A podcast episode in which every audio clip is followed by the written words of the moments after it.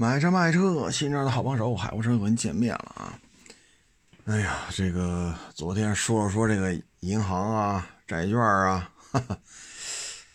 哎呀，我看还有网友还挺愿意聊这个的啊。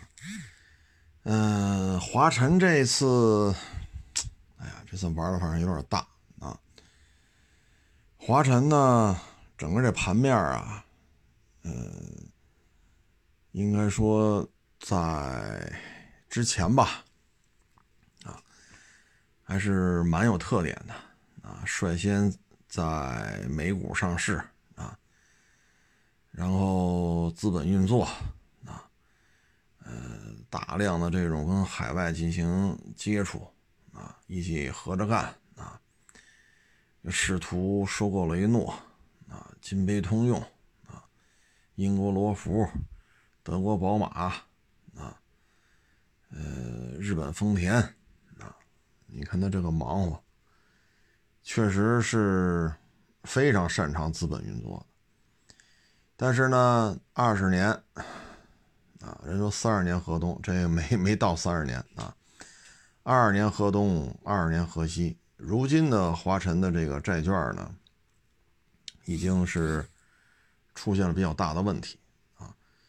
所以，虽然它的背后呢，这个做背书的呢是辽宁省国资委、辽宁省社保基金啊，按理说这都是红头的。啊，红头了，这不是或者说金头了啊，这都不是一般人能做的。结果呢，这华晨这债券也出现了到期应偿付，然后资金出现严重问题，这就成了一个导火索啊。然后这问题那问题就全出来了。就对于华晨来讲呢，今非昔比啊，嗯，这件事情我觉得。赖谁呢？啊，当年呢那位大当家的呢，我觉得错的错在哪儿了呢？就是把这个华晨在沈阳或者说在东北的这个产业基地，直接要搬到好像是浙江吧？啊，具体我也记不清楚了，好像搬到浙江那边呢，特别高兴，也特别认同。啊，这库嚓就给了好几百亩地，好几百亩地啊，让之前那大当家的在这折腾啊，所以呢，当时啊，资本市场那真是极其的娴熟啊，那种娴熟的程度啊，到今儿啊，我觉得这些海外收购啊，这些主机厂或者说引进来啊，走出去。也没有谁说我玩的比他好，现在到二零二零年了，也没有人敢这么说。啊，你也不能说你到二零二零年取得的成绩比他二十年前干的事儿还地道、还专业、还漂亮，也不敢这么说。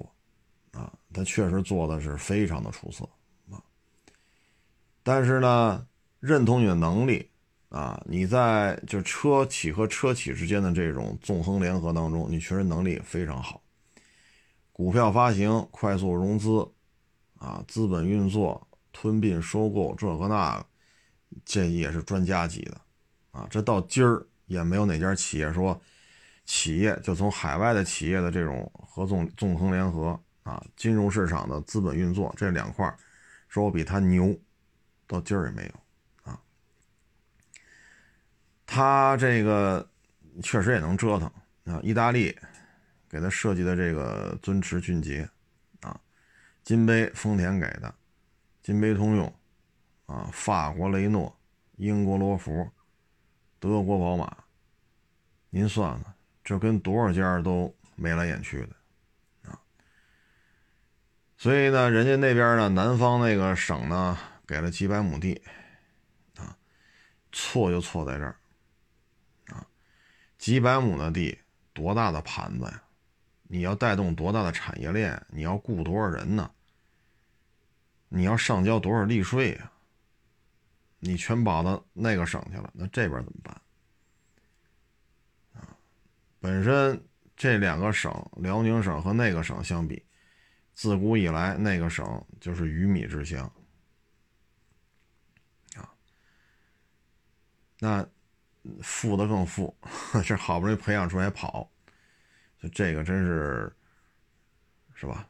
但是换了人之后，包括当时他的研发团队、营销团队也都走了啊，有去奇瑞的，有去比亚迪的，啊，有去吉利的，有去长城的，啊，当时那些几大干将纷纷带着自己的团队全跑了。从那之后，确实老老实实的就在沈阳干了，啊，但是呢，三江雷诺。没弄了，啊，金杯通用这事儿，是吧？啊，这个英国罗孚也没弄下来，在咱们国家有一小批贴着华晨中华标志、中华的标，批上贴着华晨中文的罗孚七五，有那么一小批，但是呢，现在这些车还是否还有存世的，我就不知道了啊，因为这是。差不多二十年前的事儿啊！以现在这种汽车的这种损耗程度，车是没开坏呢，但是是吧？现在我们能看到的就是荣威七五零，但是荣威七五零都停产好多年了，所以说华晨、中华、罗孚，那如果谁手里有那么一车，那真是，哎呀，颇为感慨啊！嗯，所以你看，这个大当家的出走美国之后，这整个就废了啊。现在金杯这一块呢，就是海狮这一块呢，也得不到什么丰田的支持啊。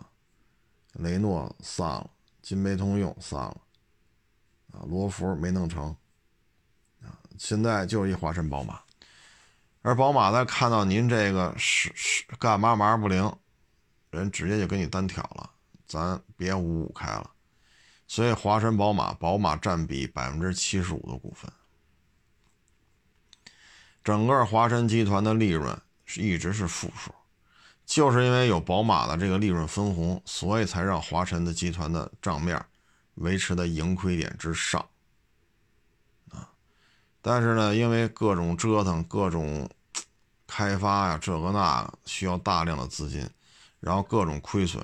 开发出来车又卖不出去，啊，导致你的资金投资金的投入没有回头钱儿，包括他跟雷诺又弄一堆，怎么说呢，在欧洲应该叫箱货吧，应该是工具车属性的，到现在也没什么动静，啊，在国内这种车咱们认的啊，就是全顺、依维柯，雷诺这到现在也没个动静。所以整个这个花了这么多钱开发这么多车，基本上花进的钱就打水漂了，而且花钱的速度又超过了从宝马分得的这个分红，那只能发债。发债呢，现在到期偿付，你这个，唉，所以这一下就崩了啊！所以华晨这次，今天还有网友给我发微信。说这华晨是不是要破产了呀？哎，大量的到期债债务需要兑付，兑付不了，这确实会出现比较大的问题。但是作为辽宁省来讲，辽宁省范畴内的重工业、大工业啊，有大量的产业链带动效应的，那华晨必须得排上一号啊，得有这么一号。所以应该是辽宁省应该不会让它倒。倒了的话，这事儿就太难办了，啊！毕竟他要倒了，华晨宝马、华晨宝马这这个四个字这买卖怎么办？那是一个摇钱树啊！所以肯定会想尽办法来解决这个问题。嗯，包括其他的债券到期无法兑付啊。这两天我看还有一个叫什么来着？呃啊，包商银行啊。包商银行这又发一文嘛，也是他六十五亿二期资本债，啊，这六十五亿二级资本债我看了一下啊，嗯，对任何未支付累计应付利息共计五点八六亿元不再支付，啊，这是二零一五年包行二级债六十五亿本本金，所以这个呢就是 银行系统啊，企业啊，包括昨天咱们说那个由工行买单的那个理财产品啊，今年年底啊这些这债那债吧啊，到期偿付不了，这会解决方案是什么啊？在现在这种形势之下，解决方案就只能是国家来买单。国家买来买单呢，这屁股由国家来擦，那就意味着大量的资金注入。大量的资金注入就意味着货币超发。啊，当然我这就有点跳跃了啊，反正大约这么意思吧，用词不见得准确啊。那意味着就是货币超发。啊，而现在呢，你对于欧洲也好，北美也好，货币超发是常态。没有办法，想不超想不超发呢，怎么办？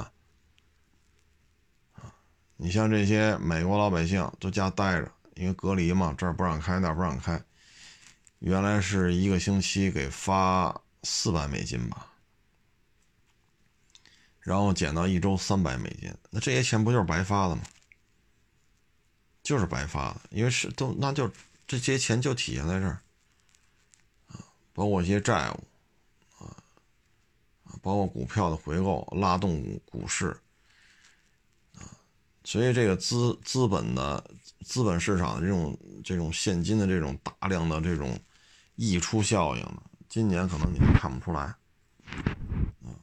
但是未来一段时间，这些大量这种超发的货币它得有地儿去，而现在看呢，单日确诊十万以上。对于俄马尔卡来讲，它的经济它就好不了。欧洲来讲，现在也这样，啊，它也好不了。所以你看，现在咱举个汽车的例子啊，你像什么叉七啊、GLS、GLE 呀，啊，包括叉五啊，像这些啊车型的，呃，就四 S 店卖的啊，这个车型的优惠。越来越少，啊，有的甚至由优惠改成加价了。再一个呢，就是咱不说在 American 生产，咱就说，比如说像汉兰达，呃啊对，汉兰达，呃兰德酷路泽 LC 三百，啊 LC 三百今年是要亮相的，但是由于疫情的原因，因为日本也有疫情，到现在它也没清零，啊每天还是几百例，每天几百例。所以在这种情况下，日本也受影响。那像 L C 三百也在往后推，啊，这些汽车主机厂都得受到了影响。这车的生产周期就这么长，应该今年发布改成明年，你的投放日期就会被压缩。哎，不是，你车的有效有效生产周期有可能会被压缩，因为你预期可能这车要生产十年，你这整整延了一年。还有像汉兰达也是。本来北京车展就要上，然后秋天的时候就要发售，结果呢，广州车展才能上，明年夏天或者四五月份店里边才能开始零售。啊，当然了，如果说春节，比如说一二月份，可能会有展车出来，但是你参照一下飞度这节奏，你就能算出来。十一月份广州车展，啊，到四 S 店进行铺货，就每家四 S 店都有试驾车，每家四 S 店都有车可以卖，至少还需要几个月的时间，啊，三到五个月，啊，也就是说春节之后应该是可以零售了，就是正常这么推算啊。所以这个经济呢，这种货币超发啊，对于主机厂的影响，那现在来看呢，就是股市上拉起来。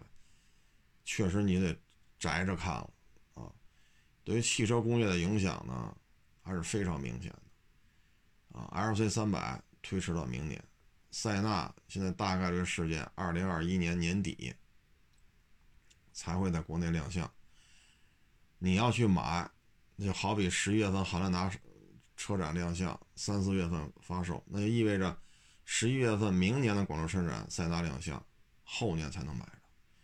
所以主机厂的业绩全都受到影响，啊，因为美国三大本身这个三大效益就不好，美国这个本土的病例就造成这个样子，所以你说这些股票它怎么好啊？欧洲也受影响，啊，丰田也受影响，现在这各大主机厂就指着咱们这儿说事儿 因为咱们这卖的好，尤其是丰田、本田的 ABB 呀、路虎啊，对吧？就这些就指着咱们了。啊，就就就就咱这还有一个较为正常的一个生产经营活动，啊，所以你说这个金融系统对于这个确实受影响，股市也是这样，实体经济不好做，股票价格就起不来。你愣往里边撒钱，愣去刺激它，这个你看现在传出消息来了。未来的股价有可能会被腰斩，啊！前两天丰田的大佬也说了，我们把汽车做到了这种程度，我们的产品覆盖面这么，可以说全地球啊，我们的车型覆盖面也非常的宽广，啊！因为现在你看，咱就别说车型了，什么陆巡呀，还是威驰，咱不说这，你说 Suzuki，现在是不是跟着丰田混了？马自达是不是跟着丰田混了？斯巴鲁是不是跟着丰田混了？这些现在都被丰田通过各种各样的方式，是不是都成为他小弟了？都。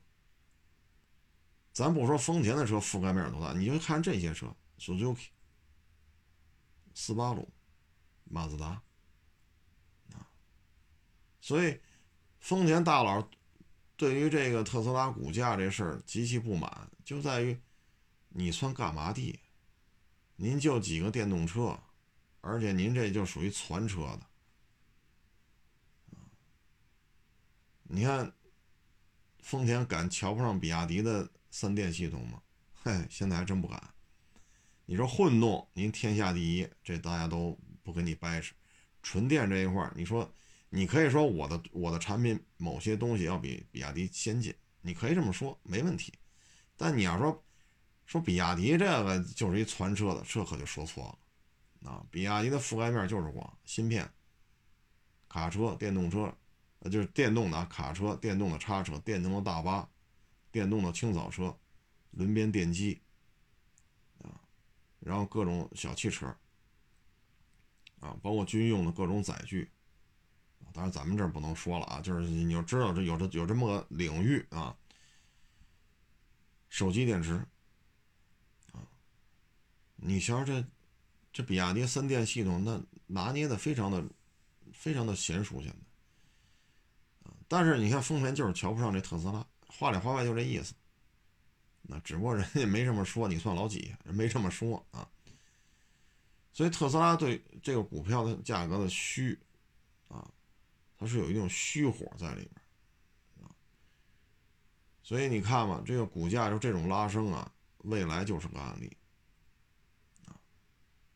所以未来的股票如果腰斩的话，我觉得，其实这也说明现在股市一个现状，整个汽车工业都受影响，不论是美国产的叉五啊、GLS 啊、塞纳呀，啊，还是日本生产的，还是德国生产的啊，这车那车那车这车，所以股市拉起来也费劲。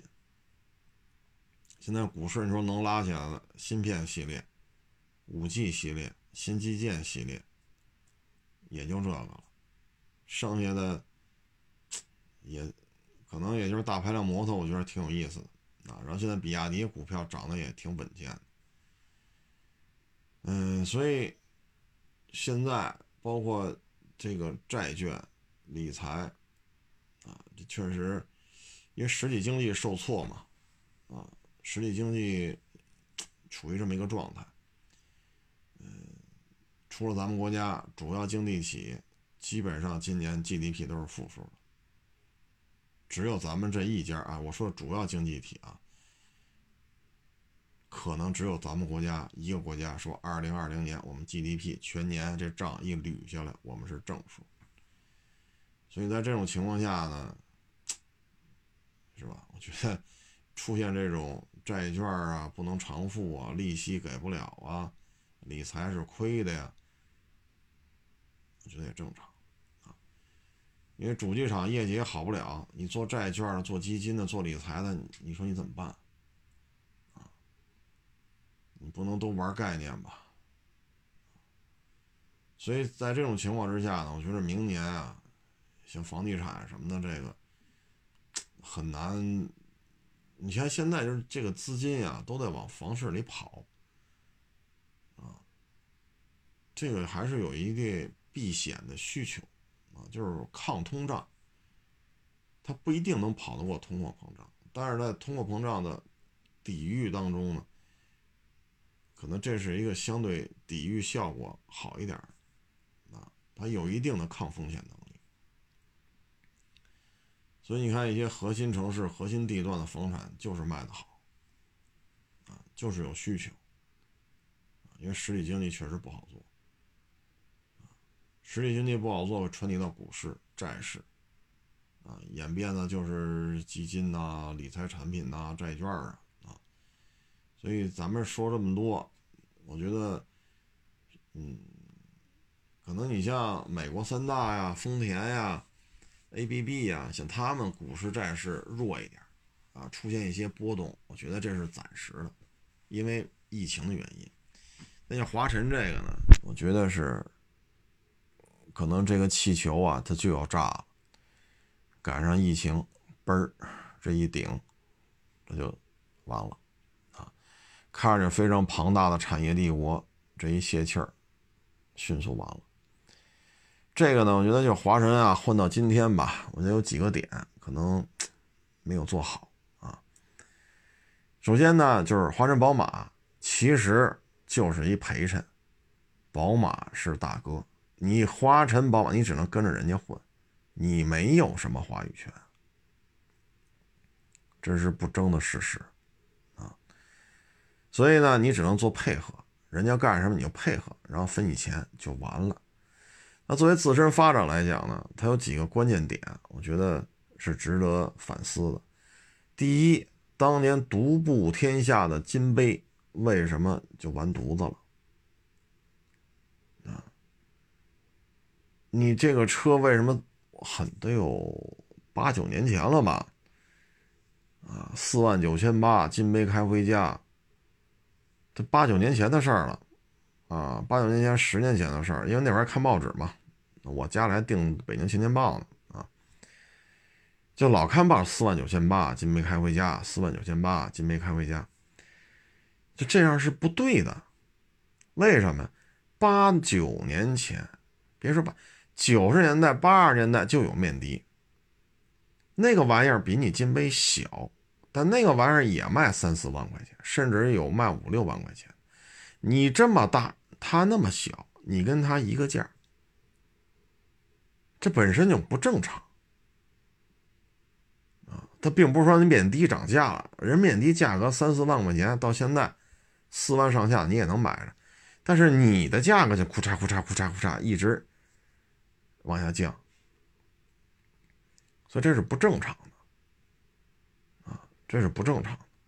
所以金杯。作为一个薄利多销的产品，您这个就做的就低价、低价、低价，降价、降价、降价，这是不对的啊！而且金杯后期的这个实在是太廉价了，那嗯，品控我认为确实就失败了。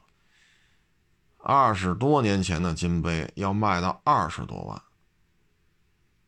几乎就是一 CKD 组装。你看那质量，啊，所以我觉得这个守着这么一个，首先走量吧，这你不得不承认，金杯是很走量的。然后丰田的车后续作为海狮系列，有你华晨没你华晨，人家丰田该怎么搞怎么搞，那你为什么没跟人家跟进？啊，有销量吗？有，有后续产品吗？有，但是咱们没有。啊这一开始质量很好，CKD 组装越做越便宜，越做越便宜，越做越便宜，最后四万九千八，这质量好吗？我原来在短暂的在汽修厂工作过，那金杯，好家伙，这哎，就没法说了，这都啊。所以你华晨，你的看家产品你就没看住。看家菜，看家菜，不是看别人家，是看你自己家。你现在做成什么样了？你再看看五菱系列，人家现在做成什么样了？五菱，你可以说它是一个合资品牌，没问题。你说自主品牌呢？它毕竟有通用这俩字上面挂着。你说合资品牌也 OK。那你这个金杯，你能说你纯粹自主品牌吗？这车换上丰田标和换上你金杯标，除了标，你看这轮廓，这不是人丰田的车吗？对吗？你说你是自主品牌，那你车哪来的呀？没有丰田的授权，你的车哪来的？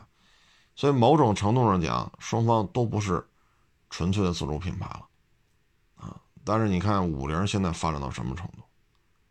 你再看看金杯发展到什么程度？啊！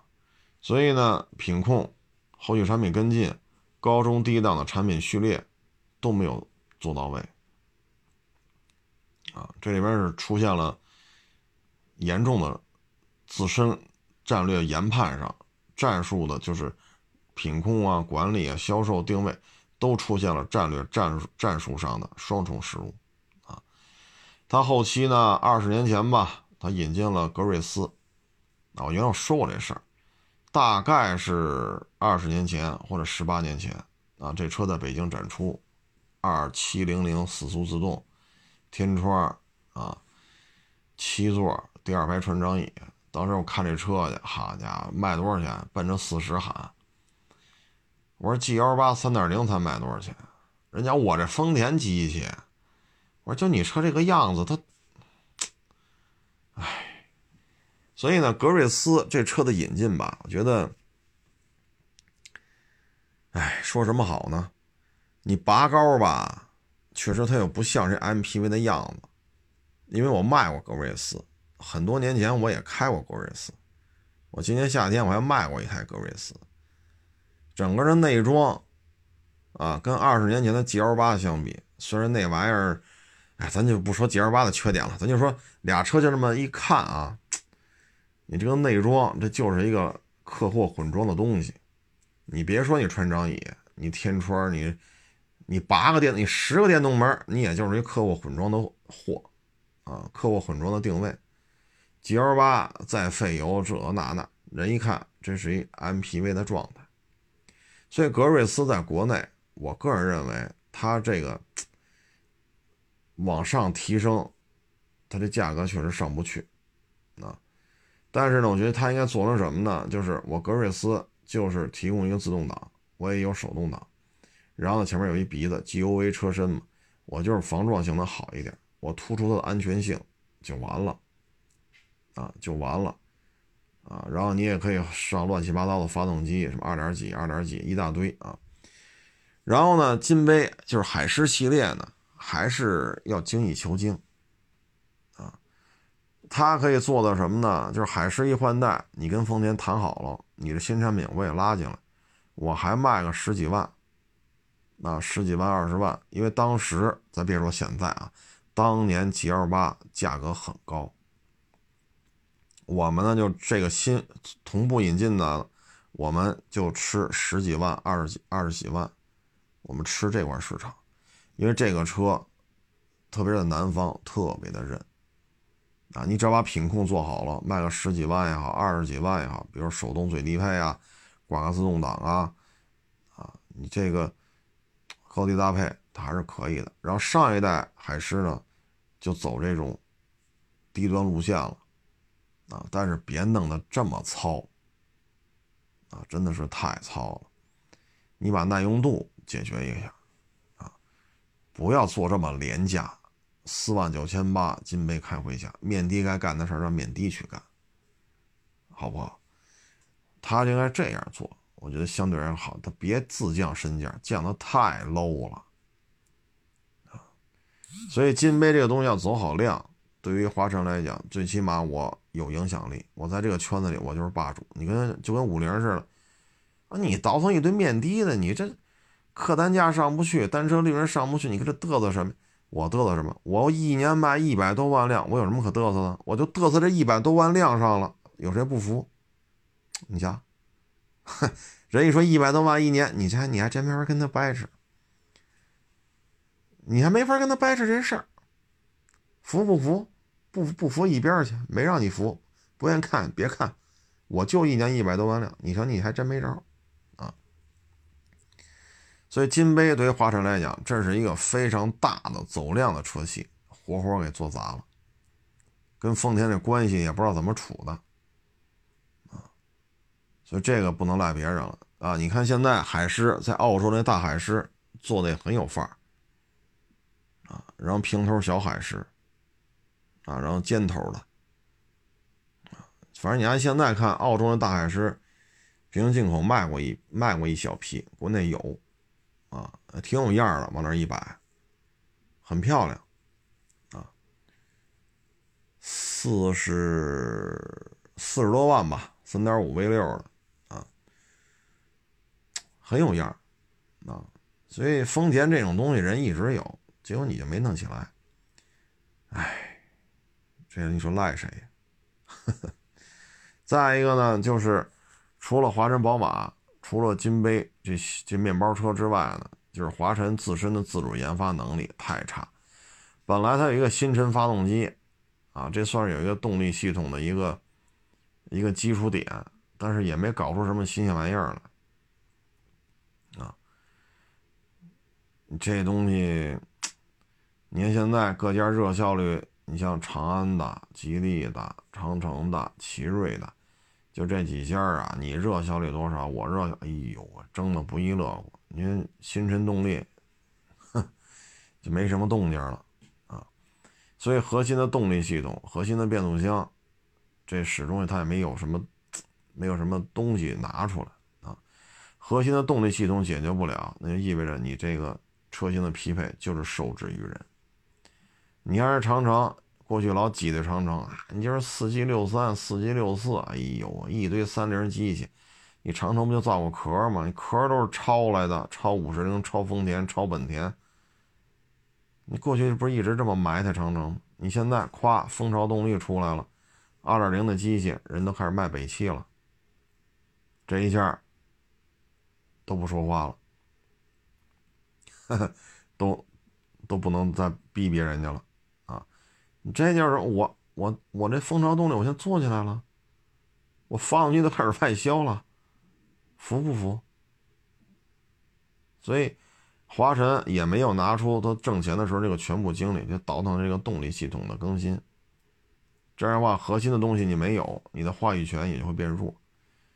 即使你传一出传出一些发动机来，但是你的知名度、你的市场表现。消费者不认可，那你也没有后续的资金投入啊，所以都核心的这一点没做起来。还有一个呢，我觉得华晨最，哎呀，还不如北汽呢。你看啊，你守着宝马，对吧？就搞出一华颂来，你这什么玩意儿？跟着宝马混，吃香的喝辣的，您，哎呀，这。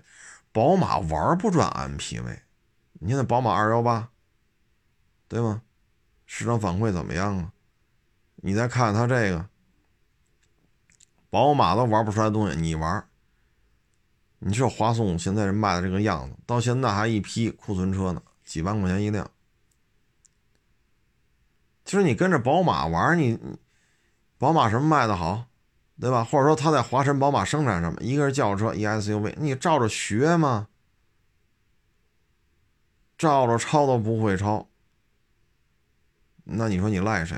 你华颂这车不就是纯赔钱的车吗？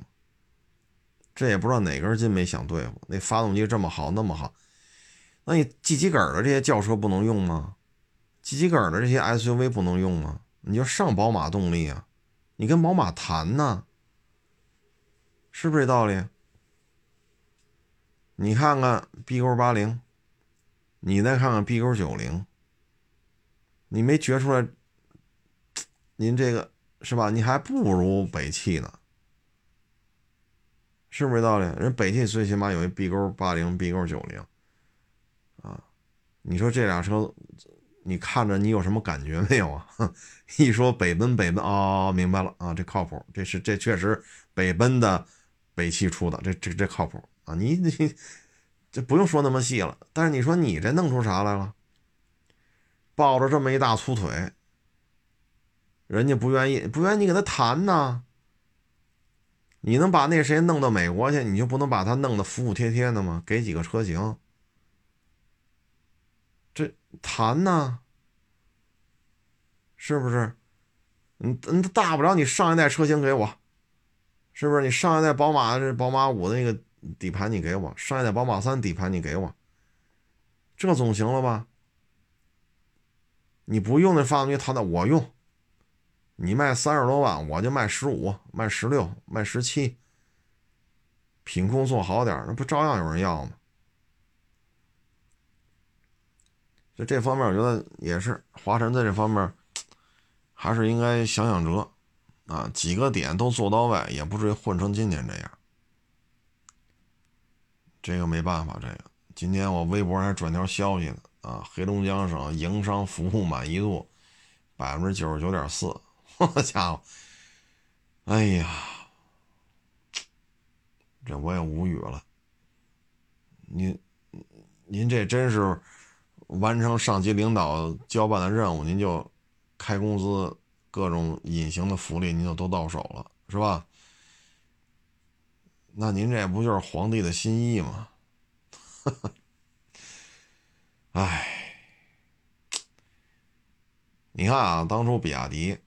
在深圳创业，啊，王老板创业，后来弄那手机电池，啊，要跟日本的这个我就不说那么细了，就跟这个那个要死掐，但是呢，缺钱。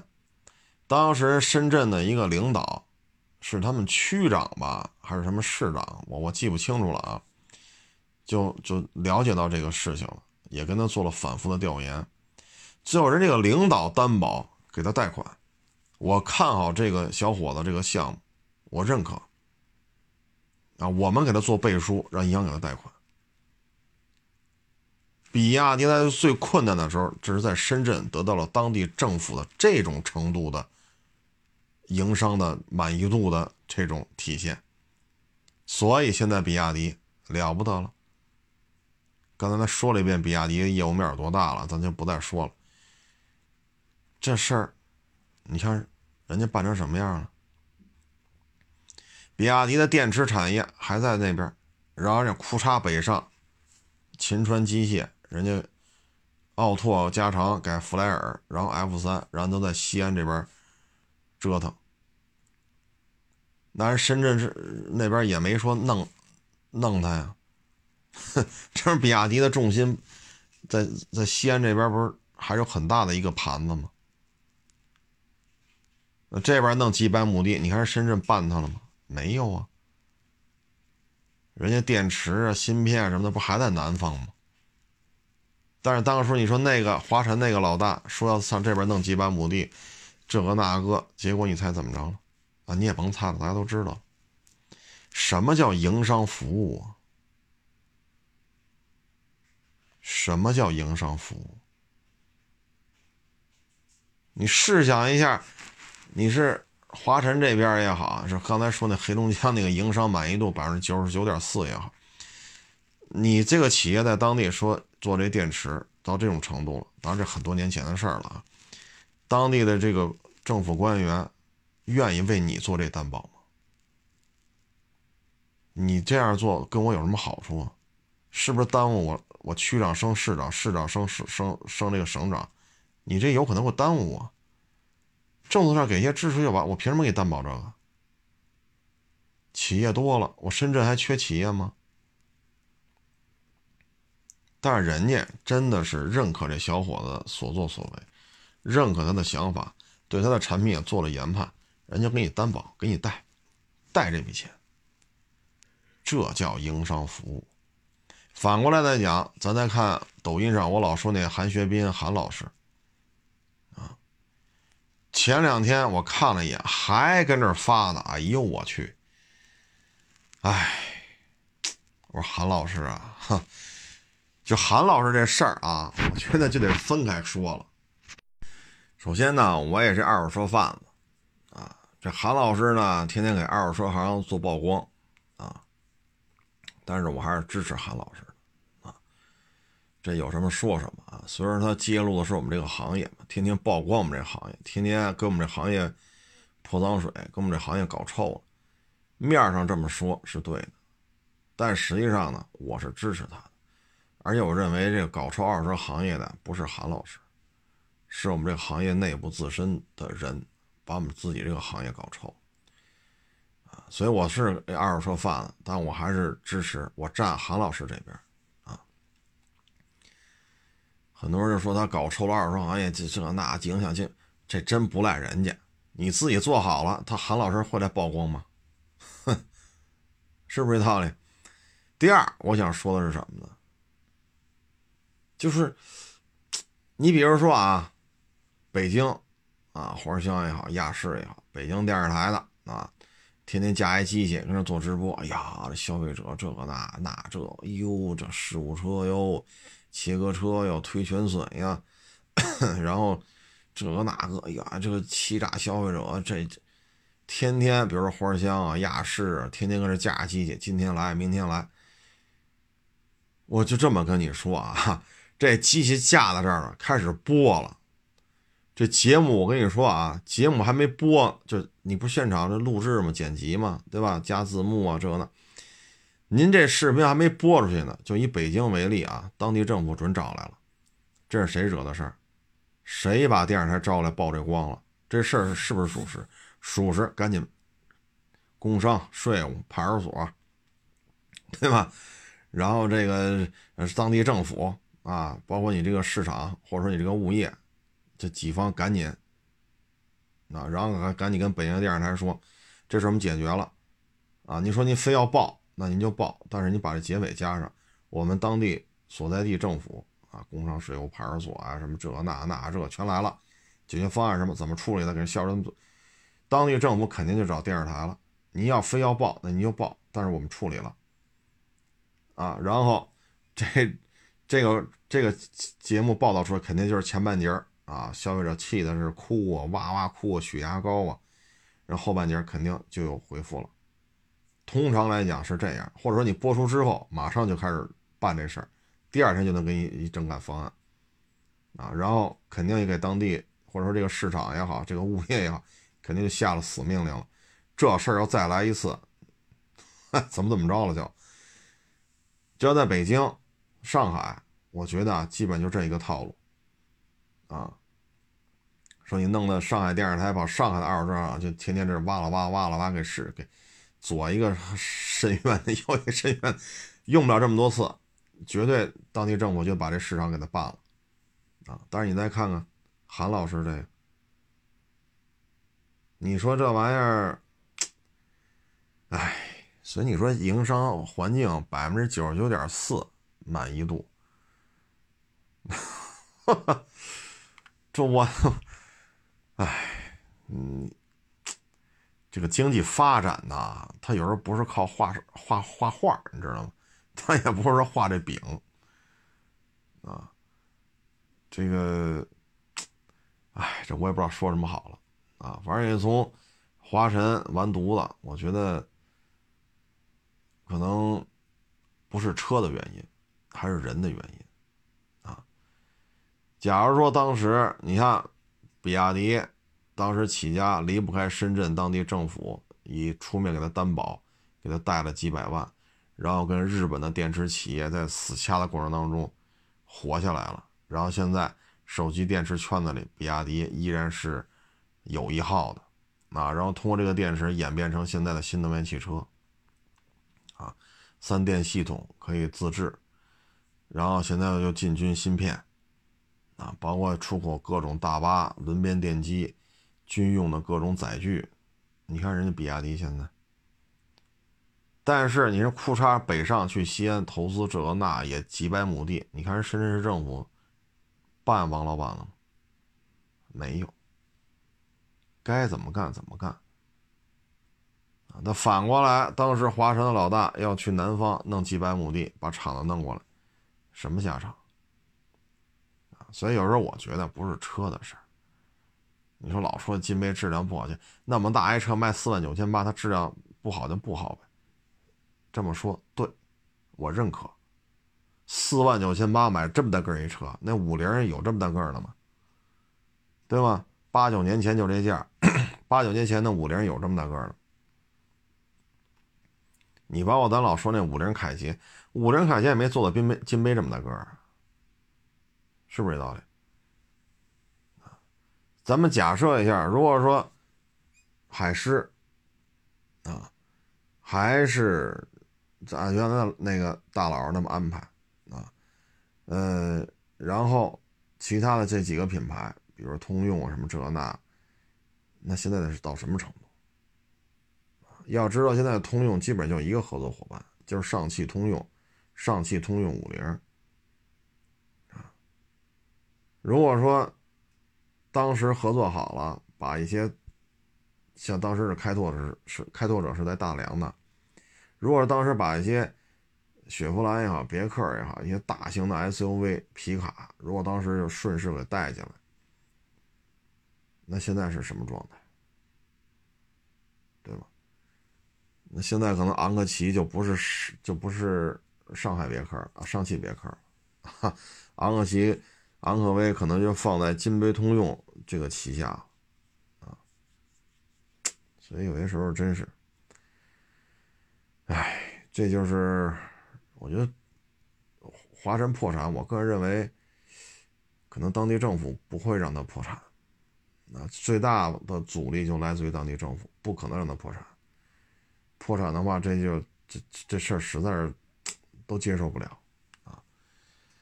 但是按照现在内卷卷边儿啊，舞台越来越小，实力不济的就会从舞台上掉下去，这也是一没办法的啊。金杯就是金杯系列这么好，当年呼风唤雨，能给做没了啊。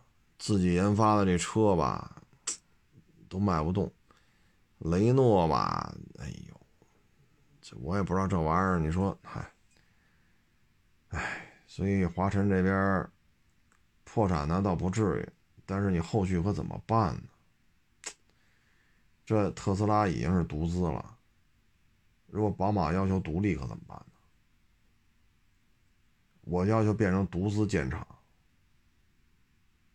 当然了，宝马可能也不至于这么这么较劲啊，但是就说这事儿啊，所以不会破产。但是你没有大量的新车销售，你就没有现金流，就没有盈利，这也是麻烦事啊。所以这个说国家给你擦屁股，货币超发，能给你解一解决一时的问题。你比如那债券啊，比如理财产品，咱说最后有两行一竖，由这个银行来背的，是吧？年化四点一，四点一没了，本金一年之后再给你，这本金给你弄回来了。相当于那本金，人家白用两年，一分钱利息没有，这个倒好办，一次到期偿付，啊，兑付就完了。但是你这华晨这个怎么办呢？哎，确实，你像力帆，这归吉利了，啊，然后那长风，好像也是归他了吧？是归长城，是归吉利啊？啊，然后现在呢？你说你要把华晨给了长城，或者把华晨给了吉利，这可能也是一个解决方案。最起码你产能、你生产线改不改吧？我这有很多车，你就弄去吧。这倒也是个解决方案，但是也就是我这一说，啊，不知道最终的结局是怎样，啊，所以有时候我觉得车圈车圈有时候不是车的事儿，啊，它就是人的事儿。昨天呢，我微博发一小视频，啊，是厦门一个老外跟一开渣土车的，啊，发生了一些冲突。嗯，看那画面呢，是这渣土车呀压着双实线，要强行往里并线，啊，说是险些撞到这台直行的卡宴，然后这开车的老外就不干了，嗯。因为那卡渣土车很高嘛，他得踩着台阶扒着这窗户沿子，然后老外上去挥拳要打这个渣土车司机，啊，大概这么一档子事儿。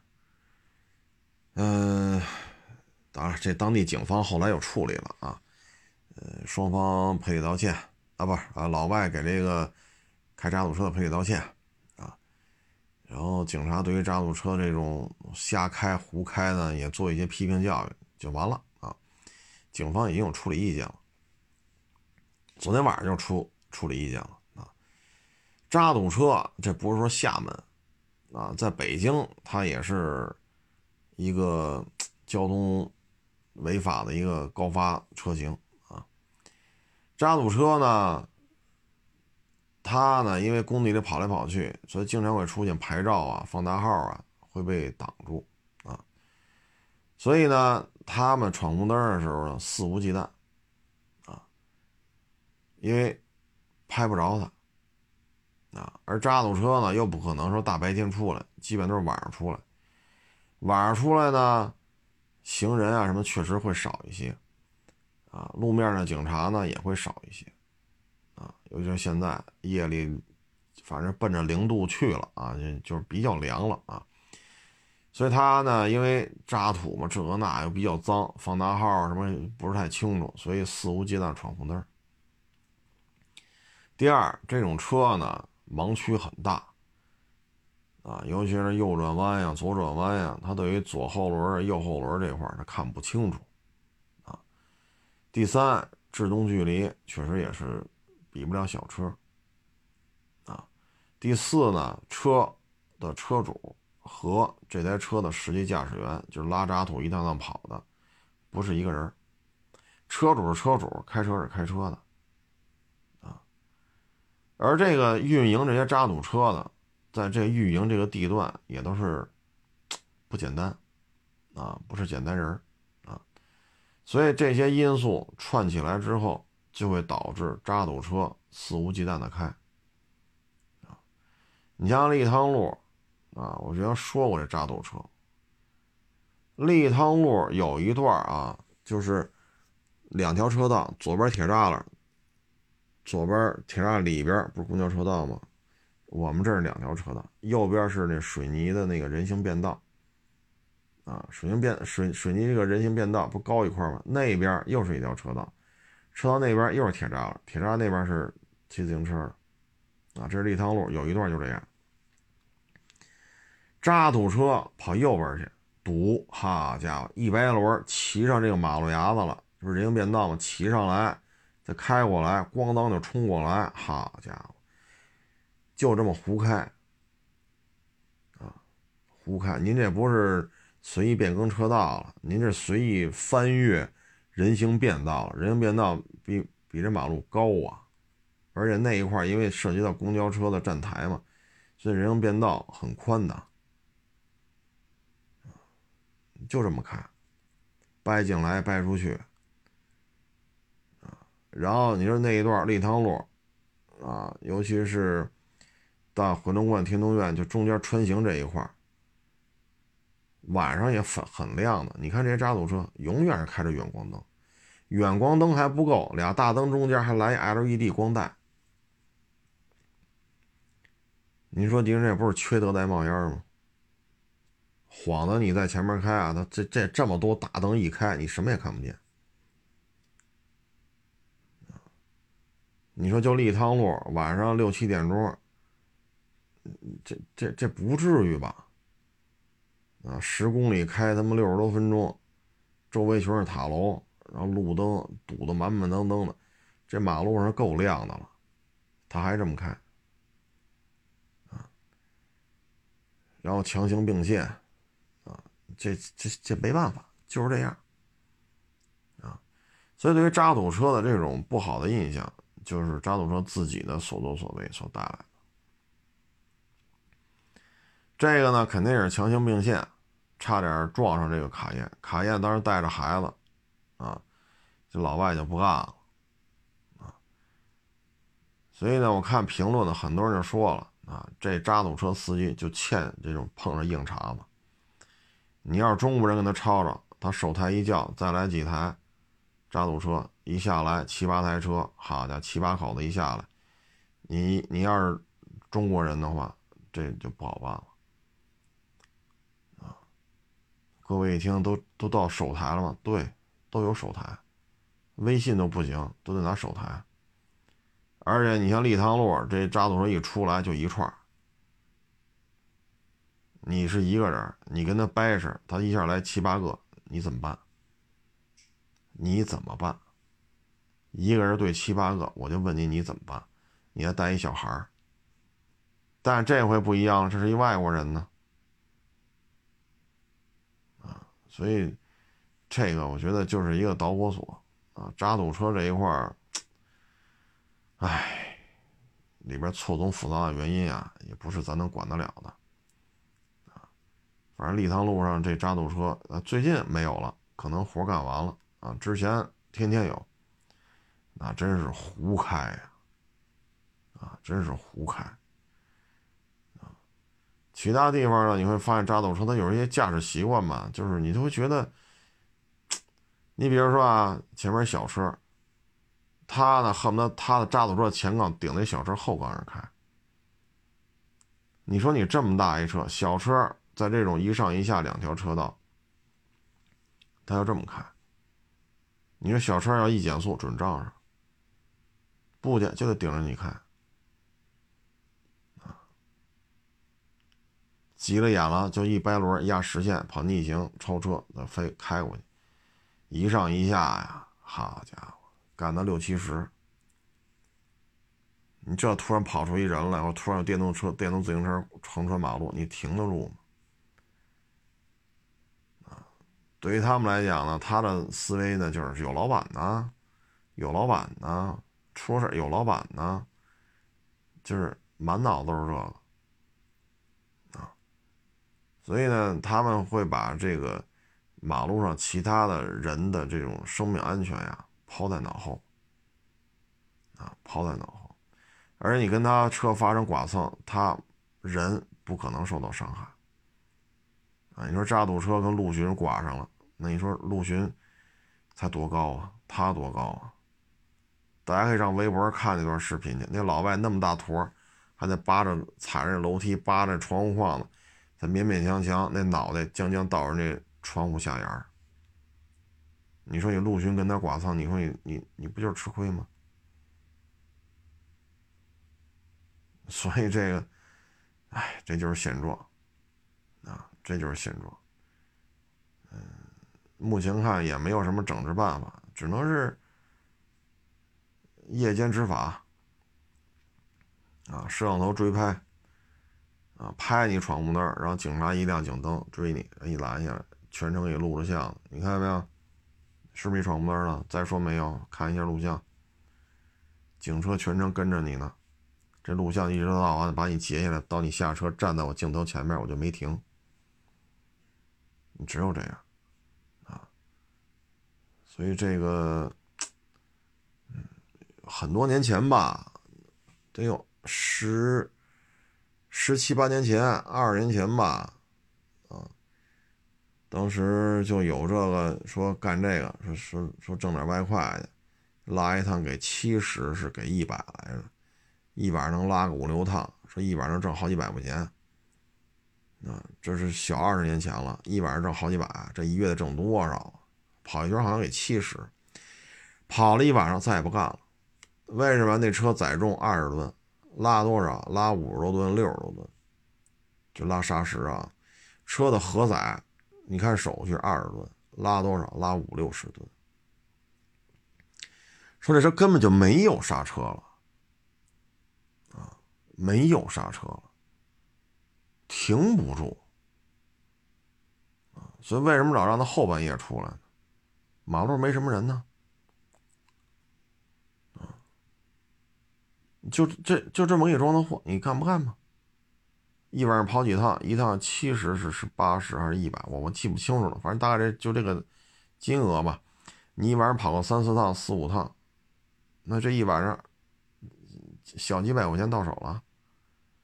那一个月一万啊，各位，这是差不多小二十年前的事儿，十七八年前了，一月挣一万，什么概念？房子才多少钱所以干了一晚上不敢干了，没有刹车所以就不敢开了，这钱不敢再挣了。这就是北京本地的孩子，哎，不敢干。